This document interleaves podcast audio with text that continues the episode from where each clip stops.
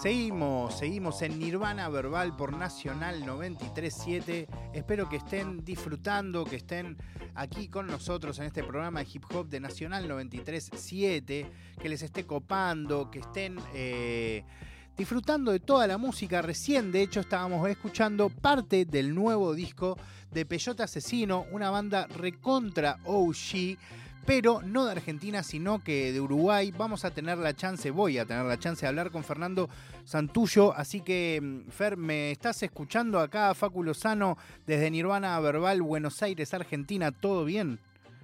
¿Cómo andas, Facu? ¿Todo bien? ¿Cómo andas, amigo? Un gustazo. Muchas gracias por, recibirnos. Gracias por la invitación. Un placer estar conversando contigo.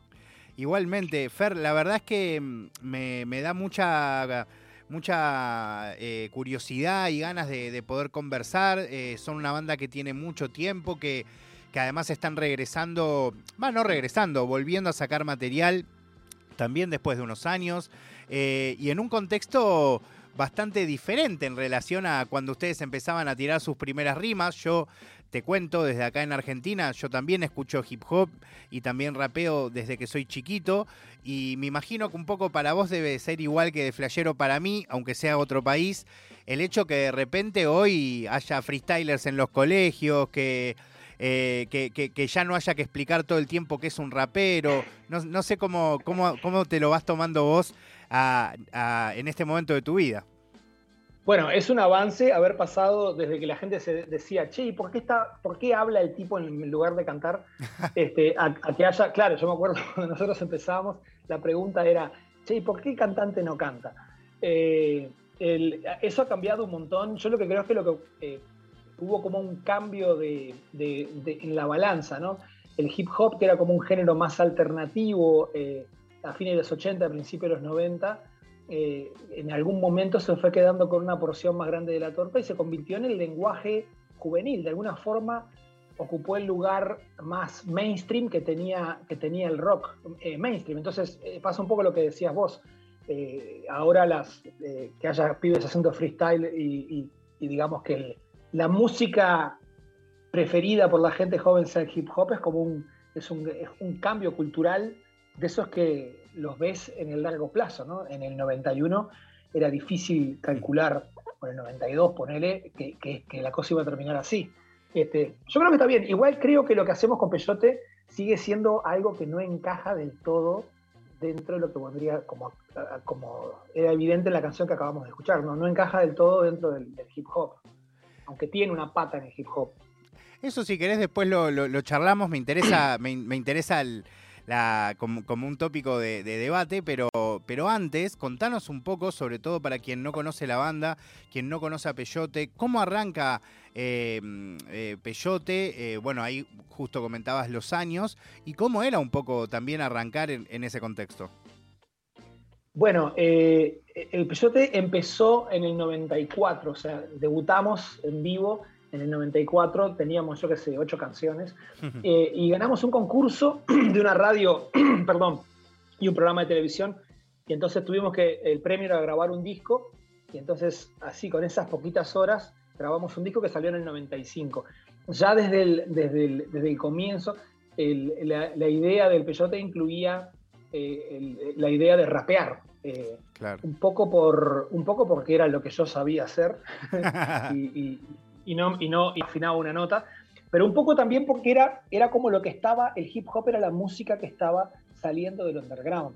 Eh, por ejemplo, en el 91 salió el disco Apocalypse 91 de Public Enemy, que para mí fue un disco, un disco eh, seminal en el sentido de, de, escuchar por primera vez eh, todas esas letras ultra políticas y ultra críticas en, en, un contexto de música que se podría considerar bailable, ¿no? Y quienes hacían esas letras políticas hasta ese momento eran las bandas de hardcore, por ejemplo. Totalmente. Eh, y aparte, y en ese disco... Bueno, de hecho, acá en Argentina hubo una conexión bastante grande entre ese comienzo de, del hardcore y también del hip hop. Sí, que además tenía, tenía que ver como con, justamente con, música que estaba en, los bordes de la, de la escena. Eh, ese disco, justamente, el de Public Enemy, tiene una canción que de alguna forma es el punto de partida de, todo lo que después se conocería como rap metal, que era un tema de Public Enemy con Anthrax, Bring, the Noise, en el, que, en el que rapeaban los Public Enemy, pero tocaba Anthrax, hacían una base como medio trash, y, era una cosa muy, muy fresca, muy... y que aparte de alguna forma resume eso que decías vos. Eh, Anthrax viene del trash metal, pero también es una banda que, está identificada o está cerca de la escena hardcore, y, el hip hop era como algo que estaba estallando. Entonces, para nosotros fue como eh, echar mano de algo novedoso y fresco que estaba ocurriendo alrededor nuestro y traerlo a, Uruguay. Porque también la idea nuestra es que no fuera un, calco de lo que estaba pasando en Nueva York, yo qué sé. Está bueno que justo me hayas nombrado ese, ese track y particularmente lo que pasaba en Nueva York, porque si bien obviamente el hip hop estaba en pleno ascenso, también había una conexión directa con todo lo que era rock, porque era lógico, porque lo que abundaba era el mundo del rock, e incluso en todos esos reductos donde de repente aparecían los primeros hip hopas, seguro al lado tenías un rockero o varios rockeros o muchísimos rockeros.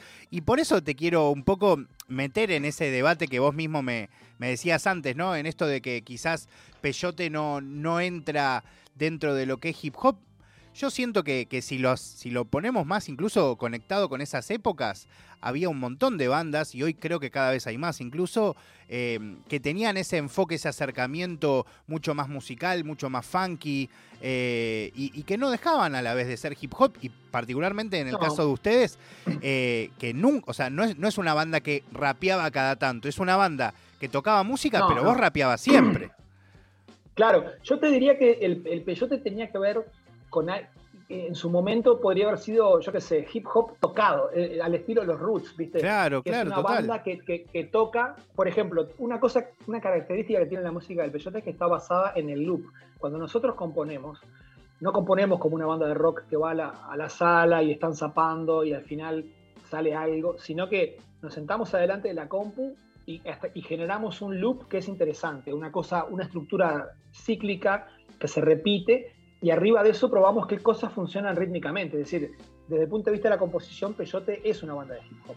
Lo que pasa es que después eh, esa idea pasa al resto del grupo y el resto del grupo la empieza a vestir y, la ropa que le termina poniendo en muchos casos tiene que ver con el rock. Eh, pero digamos, el proceso de composición de Peyote es un proceso típicamente hip hopero, digamos. Bueno, y ahora quiero que me cuentes un poco eh, eh, un poco tu, visión, ¿no? Y, y cuándo, en qué momento empezaste a registrar en Uruguay, ¿no? Pues yo lo conozco de acá, de, de, mi país, pero en qué momento empezaste a registrar este crecimiento de, la escena en tu país? ¿Cómo de repente ya no había que explicar tanto que era un rapero o que estabas hablando? Eh, de repente había más alternativas, em, eh, aparecía otro género como es el trap, el reggaetón, de repente ya no estaba solamente conectado con el mundo de la cumbia pop, que es algo muy también de, nuestra zona, eh, de, tanto Uruguay como Argentina. ¿Cómo lo viste? ¿Cómo lo empezaste a ver? ¿En qué año fue? Eh, contame un poco de eso. Bueno, a mí lo que me ocurrió es que yo entre 2001 y 2017 estuve viviendo en Barcelona, entonces iba y, iba y venía para acá. Yo te diría que ese cambio lo empecé a ver en España en el momento en el que Qué interesante, encima estando viéndolo desde lejos, ¿no? Totalmente. Pero además en España estaba pasando algo muy interesante y era todo el hip hop español, que era como súper ortodoxo y súper eh, como del underground, era una cosa que, existía, pero que aparentemente tenía un techo. En algún momento, yo qué sé, hace unos, hace unos 10 años, em, empezó a salir y a mezclarse con otras cosas. y, ese mismo proceso que ocurrió acá ocurrió también en España. Eh, y yo tengo la sensación de que, de que, fue justamente eso, fue un momento en el que esa música se, se empezó a misturar con otras cosas, a mezclarse con, otro, con otros géneros, y eso de alguna forma le, le abrió puertas. Yo en, en, Uruguay te diría que ese proceso empezó a ocurrir un poco después, alrededor como de, 2000, de 2015, y de hecho varios raperos uruguayos tenían, no sé si la siguen teniendo, porque mucha gente ya ha desarrollado su personalidad, pero en un comienzo tenían una influencia fuerte de los hip hoperos españoles, sobre todo los andaluces, ¿no? Eh, tipo Tote King eh, y, toda esa gente que tiene como una. Tenían una cosa muy interesante y es que no escondían el acento andaluz. A mí eso me pareció muy valioso, ¿no? ¿no? querían sonar como un español neutro, querían sonar como, como su como su origen. eso, era, muy eh, interesante. Eso terminándole muchísimo, justo a Tote, por ejemplo, terminándole una identidad incomparable, ¿no? Eh, después en el tiempo. Algo que también quiero preguntarte, Fer, em, es eh, en este contexto, em, o sea, contame un poco, yo no conozco tanto de tu vida, vos y obviamente contame lo que quieras, ¿no? Pero ¿por qué vas a vivir a España y por qué, eh, o, por ahí no volviste, pero según lo que decís por los años, me da la sensación que, que retornás a Uruguay. No, no, estuve volviendo. Yo lo, que, lo que a mí me ocurrió es que yo me fui a estudiar un máster en periodismo en un momento. Mira. Y justo cuando, claro, justo cuando estaba este, estudiando el máster, Uruguay colapsó en la crisis del, 2002, que a ustedes les pegó un, poquito antes y que a nosotros, a Uruguay le llegó como coletazo eh, inmediato, digamos, de eso. Entonces, eh, terminé el máster y me quedé viviendo allá. Pero muy rápido retomé eh, contacto musical, digamos, con Uruguay. Y yo qué sé, por ejemplo, en 2007 compuse un par de canciones para el disco Bajo Fondo Mar Dulce. Sí, sí, sí, me acuerdo. Altos momentos, amigo. Claro, ahí salió El Mareo, que tuvimos la, increíble suerte que la cantara el maestro Gustavo Cerati. Y, este, y después otra que se llama Ya no duele, en la que estaba ahí experimentando con una especie de forma de, rapear que no era rap y que no era payador, pero que estaba como en el medio de todo eso. Este, y entonces, a partir de ahí, yo empecé como una carrera solista, por llamarlo de alguna manera, porque en realidad tampoco es solista, yo siempre colaboro, eh, no, no hago música siempre en colaboración con, gente, ¿no? Por eso solista es medio, medio excesivo. Pero digamos, el, en 2009 el, el, Peyote ya estaba otra vez tocando, porque por una extraña razón las canciones habían, habían ido creciendo en, dentro del público. El Peyote tocó hasta entre el 95 y el 99, paramos ahí, empezamos a hacer otras cosas, y, en 2009 eh, nos llamaron para cerrar el Pilsen Rock, que era un un festival muy importante que se hacía en el, interior de, Uruguay, un, festival al estilo del Quilmes o algo así. Y, bueno, ahí nos juntamos por primera vez y nos dimos cuenta de que había un montón de gente que se había acercado a la música del grupo mientras el grupo no estaba. Qué increíble, Fer. La, razón por la que más me interesaba conocer esta historia es por estas características. O sea, cómo de repente la, música viajó con muchísima fuerza eh, más allá de ustedes. Totalmente. Yo, creo que es, eh, viste que aparte no es un proceso que vos puedas controlar fácilmente. No es que digas, voy a hacer una música que sea memorable y ya total, Total, total.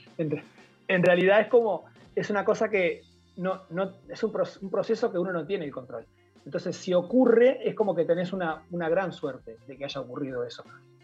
Y después de volver varias veces, tocar en 2009, hicimos algunas fechas en, eh, además de ese festival tocamos en Montevideo, volvimos en 2016 y ahí fue cuando nos planteamos por primera vez, desde 1997 o 98 que salió el último disco de Peyote, fue la primera vez que nos planteamos hacer, ¿qué pasaría si nos diera por hacer nueva música?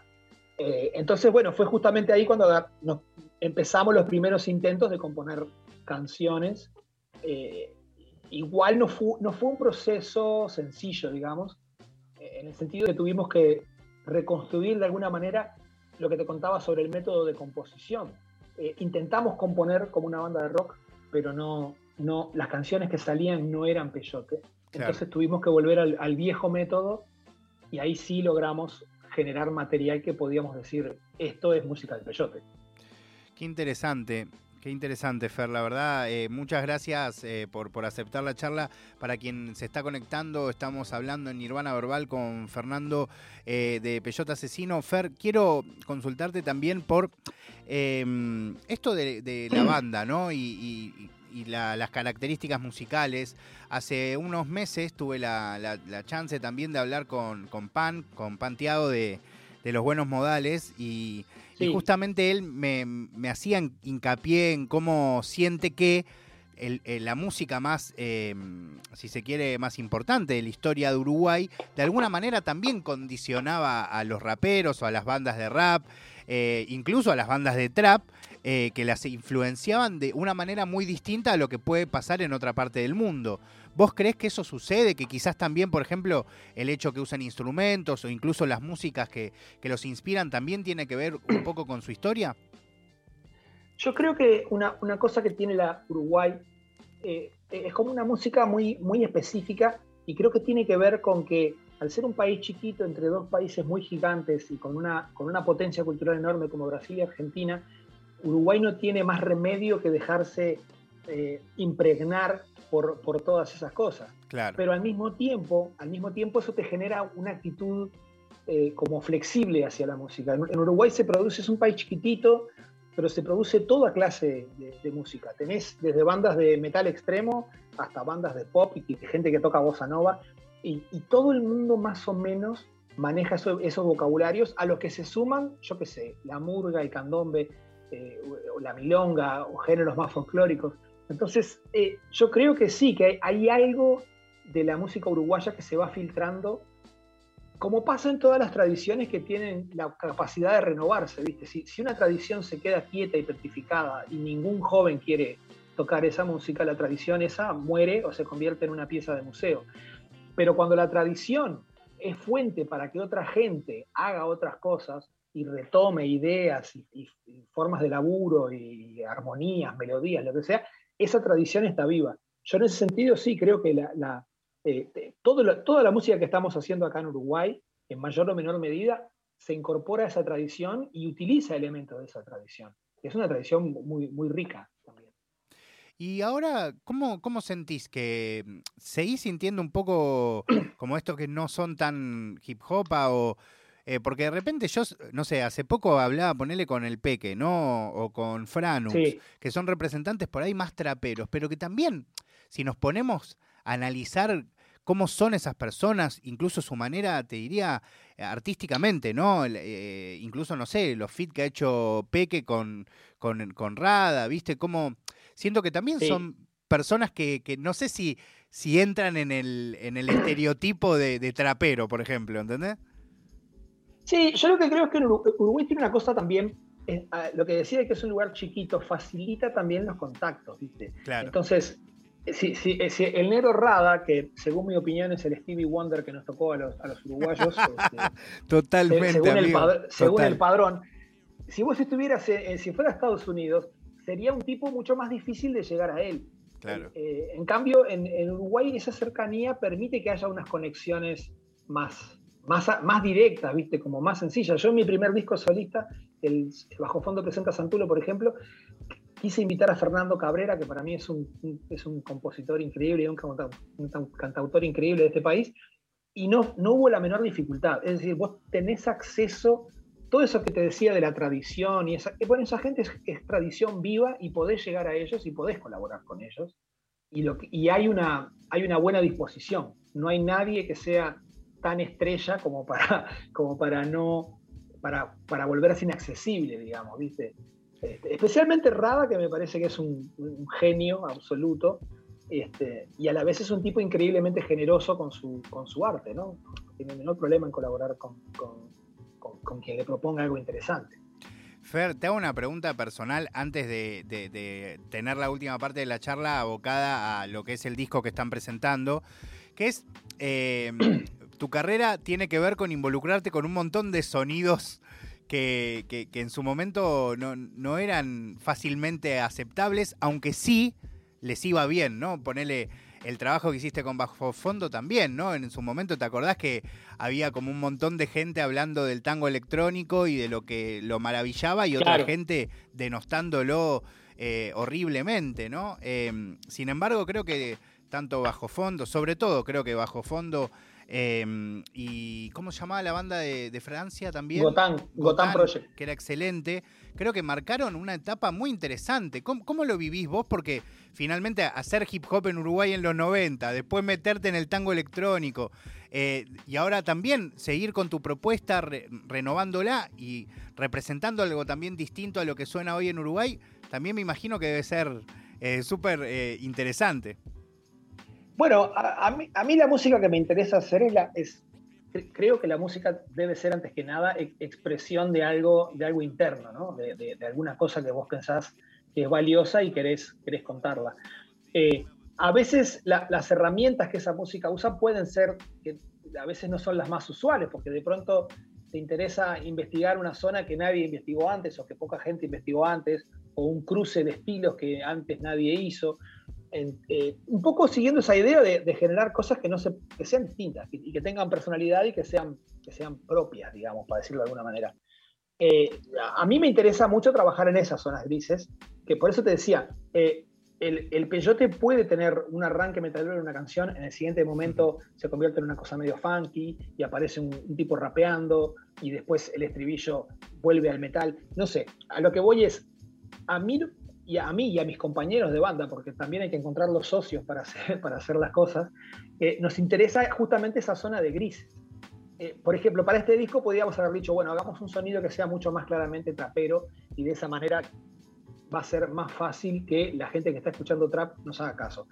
Pero no era exactamente eso lo que nosotros queríamos decir con la música. Claro. Entonces, eh, para, para expresar eso que queríamos expresar, buscamos un sonido que, si bien las canciones tienen trap, hip hop, eh, rock, lo que sea, eh, la textura del sonido es un poco más, más agresiva y más, más áspera que, lo que se está escuchando ahora. Eh, ¿Quiere decir esto que vamos a la contraria? No, quiere decir que nos interesa esa zona que quizás no, es, no la ocupó alguien todavía. Entonces, nos interesa eso. El peyote yo siempre digo que es como una especie de banco de pruebas, hmm. un lugar en el que podés ir a hacer experimentos que de pronto en otro lugar sería más difícil hacerlos, justamente por esa, ¿cómo decir? esa característica ecléctica que tiene la, banda. Fer, antes de ir ahora sí a, Serial, eh, intentaba recordar recién y estaba buscando mientras hablabas, en el primer disco de Bajo Fondo, también hay un rap, ¿o no? Eh, de Contra las sí, Pero... ¿No? No, ese es en el disco de, el segundo, el disco de Luciano Superbiel. Tenés razón, tenés razón la canción se llama Miles de Pasajeros. Hermosa canción. Eh, es increíble. De hecho, anoche, la, anoche tocó bajo fondo acá en Montevideo y lo fuimos a ver y la rapearon, eh, en lugar de contra las cuerdas, la rapeó Luciano, que rapea el segundo rap en francés, y Gabriel Casacuberta, que rapea el, primer rap en, español, tal cual está hecho. Sí, es una canción muy buena. Es una canción, es como, es así que es una canción bien hip hopera eh, de comienzo de los, de los 2000, ¿no? Y que tiene, un, tiene un, los de Contra las Cuerdas, que ahí se la, se la rifan con una letra increíble, ¿no? Tremenda. Tremenda. Bueno, Fer, quiero que me cuentes un poco de serial. Eh, em, nosotros antes de, hablar con, vos estuvimos eh, escuchando un poco Flor de Gil y, separé algunos temitas para escuchar después eh, como Tierra Derretida y, Pump Up de Parla, pero contanos vos un poco de qué va. Y todos los metaleros. Ah, ¿Viste? ¿Y cuáles son los, cuál es un poco el objetivo ¿no? de, este disco? Bueno, mira, el disco fue yo siempre insisto en separar dos cosas. Una cosa es cómo la música se distribuye y otra cosa es cómo la música se hace. Eh, la música ahora se distribuye sobre todo. ¿Cómo? Sí, está muy bien lo que decís. Es que yo creo que a veces se confunden las dos cosas. Una cosa es decir, bueno, la música ahora la distribuimos en base a tener singles y en base a tener featurings y me parece que está muy bien. Pero eso no quiere decir que toda la música deba ser creada en, los términos en los que el, mercado plantea que debe ser distribuida. Una cosa es la distribución y otra cosa es la creación. Cuando nos propusimos hacer estas canciones teníamos claro que queríamos hacer un disco. ¿Por qué? Porque en un disco las canciones conversan unas con otras, dialogan, eh, hay elementos de la letra que se, repiten o que se contestan, eh, a, nivel de, de, las texturas sonoras que manejas, hay también elementos en común. Es decir, se genera un objeto que es mucho más complejo que una simple sucesión de canciones. Entonces, a nosotros como, como banda nos interesaba eso, nos interesaba generar un disco que tuviera distintas aristas.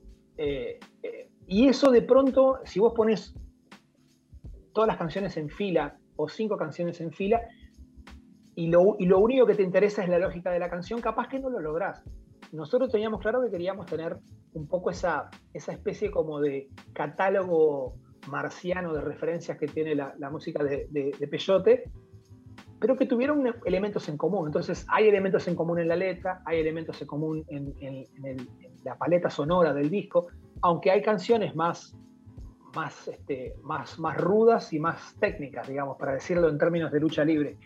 Este, los, rudos y los técnicos, ¿no? Eh, entonces, nos interesaba eso. Por ejemplo, Flor de Gil es como el extremo más metalanga que tiene, que tiene el disco. Eh, y sin embargo, el rapeo de, en Flor de Gil es uno de los rapeos más, uno de los momentos más abiertos que tiene el disco. Se van un montón de elementos.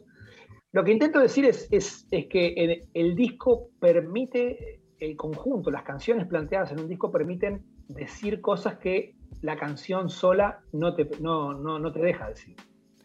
De en ese sentido, Serial está pensado desde el pique como un disco. ¿Sabes qué te iba a decir? Mm, que, si bien es cierto lo de los singles, algo que de hecho voy a hablar de, eso en un rato después de la charla con vos, em, que 2021 particularmente fue un año de una enorme cantidad de edición de discos y de PES. Es verdad. Eh, por ejemplo, solo en cuanto a rap en Latinoamérica se han editado aproximadamente 100 discos. Eh, de los que yo tengo conocimiento y por supuesto me debo estar eh, olvidando miles. Eh, y si sumo trap y reggaetón, creo que estamos eh, acercándonos a los 250. Es realmente una enorme cantidad de material de discos exclusivamente, lo cual también indica que, a este género también quiere dejar una, huella en la historia, ¿no? Sí, yo lo que creo es que, es que el, más, por eso decía, una cosa es, digo, de hecho, tampoco quiero hacerme el súper rebelde. Nosotros de, este disco sacamos tres, tres singles, los sacamos antes de sacar el disco y cada uno salió con su video, es decir, eh, hicimos lo que eh, eh, el mercado dice que hay que hacer. Claro. Y, y, lo, y, lo, haces porque si no querés que todo, todo tu esfuerzo pase al fondo de una bolsa que nadie va a escuchar, mostrar las canciones tal cual se están mostrando ahora. Lo que sí me parece es que es probable que para mucha gente, gente que está haciendo hip hop, gente que está haciendo música o, trap o lo que sea, eh, hay la necesidad de eh, trabajar sobre un conjunto de canciones sigue estando presente. Es verdad, los discos son más cortos, nadie hace, yo no sé si te acordás, pero cuando empezó, cuando apareció el CD, a todos los grupos le dio por hacer CDs que tenían 14, 15, 18 canciones, discos que duraban una hora y no sé cuántas, es una locura eso. Nosotros mismos con, con Peyote, el Terraja es un disco que dura casi una hora. Eh, ahora a mí no se me ocurre hacer un disco que dure casi una hora, ni loco. Este, entonces, pero tenés el EP. El EP te da un formato más chico y también permite, actúa como un resumen. Yo lo que digo es que esos formatos, y que no es casual lo que vos, lo que vos señalás, siguen siendo atractivos porque te permiten decir cosas más, más complejas y con más niveles que, simplemente un single. Fer, te hago la última pregunta. Hace un rato mm, hablabas de, cómo eh, el hecho del tamaño de, Uruguay de repente permitía una conexión más cercana con gente estelar, o que al menos de mi punto de vista es estelar, ¿no? Y te pregunto a vos, eh, y, por ahí es algo que han hablado en la banda, o por ahí no, si tenés que hablar de fits, eh, pero de la escena actual, ¿no? O sea, de estos chicos que están tipo, no sé, Mesita, eh, Ceballos, em, bueno, no sé, em, los que nombré recién, Peque, Franux, y hay un montón que... ¿Hay alguno en particular que te interese decir, che, me gustaría que venga a mi terreno, como que se suban con nuestra banda y de, alguna manera encontrar algo ahí, una conexión eh, entre Peyote y, alguno de estos artistas? Mirá, eh, con quien ya hicimos alguna cosita en, vivo juntos es con Arquero, con Diego Arquero. Arquero, eh, crack. charlé con él cuando estuvo en Buenos este, Aires. Claro, con, él, de hecho, este, en algún show en vivo que, nos abrió, abrió un show para, para Peyote, este, hicimos alguna cosita ahí que fue como un experimento que hicimos medio sobre el pucho. Eh, y el otro es, o sea, arquero sería una de esas opciones. Y después el otro que me, parece interesante es este Peque. Peque tiene, tiene una cosa como muy, muy, muy interesante fonéticamente en lo que hace. Y después hay, una, hay un grupo acá en Uruguay que capaz que no lo conocen ahí, que se llama AFC. Este, sí, sí, yo lo conozco. Lo conocí por este, Tiranos Temblados. ahí va. Los, los AFC tienen una cosa que es, son como una banda más de hip hop rockero, digamos. Claro. Eh, pero tiene, los dos raperos tienen unas cosas que me parecen increíblemente técnicas. Yo estoy, estoy bastante seguro que a nivel así de, técnica deben ser los dos mejores raperos que hay en Uruguay. Eh, y también me interesa mucho. De hecho, con ellos, no con Peyote, pero con, con mi proyecto solista, tengo ahí alguna cosita este, pendiente, pero sería más o menos eso. Podría ser Arquero, Peque y los AFC, que son como gente que me, me parece muy interesante lo que, lo que, lo que proponen. Bueno, Fer, de verdad te, agradezco muchísimo por, el tiempo. Fue una charla recontra, la disfruté un montón, súper rica, eh, con un montón de, data sobre tus gustos y también sobre la historia de cómo, cómo fueron viviendo este mundo hip hop desde Uruguay, desde inicios de los 90.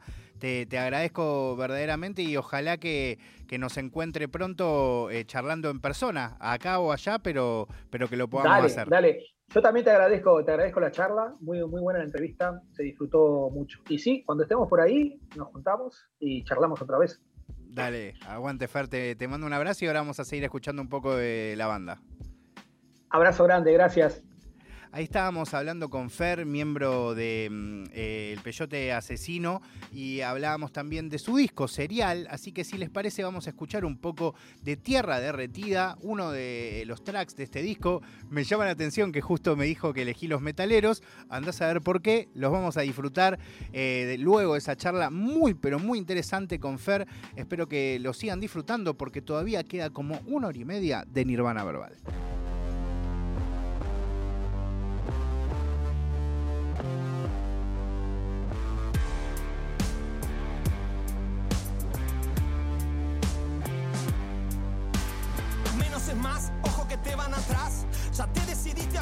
Cero. Yo quiero salir, me dijiste y volviste al agujero. Mejor no me esperes que yo no me espero, que me mirás. Calzate y vestite que entras. Hoy te toca jugar allá atrás. Mi lema joder. Cuando me sacan la cuerda me pongo a morder. Soy de cuchitril. Y al cabo de un rato ya me pongo hostil. Le pego de lleno a la diana como un proyectil. Prueba y error, capaz que me sale mejor. Yo pago la vuelta, lo dijo Cabrera. El agua se viene revuelta.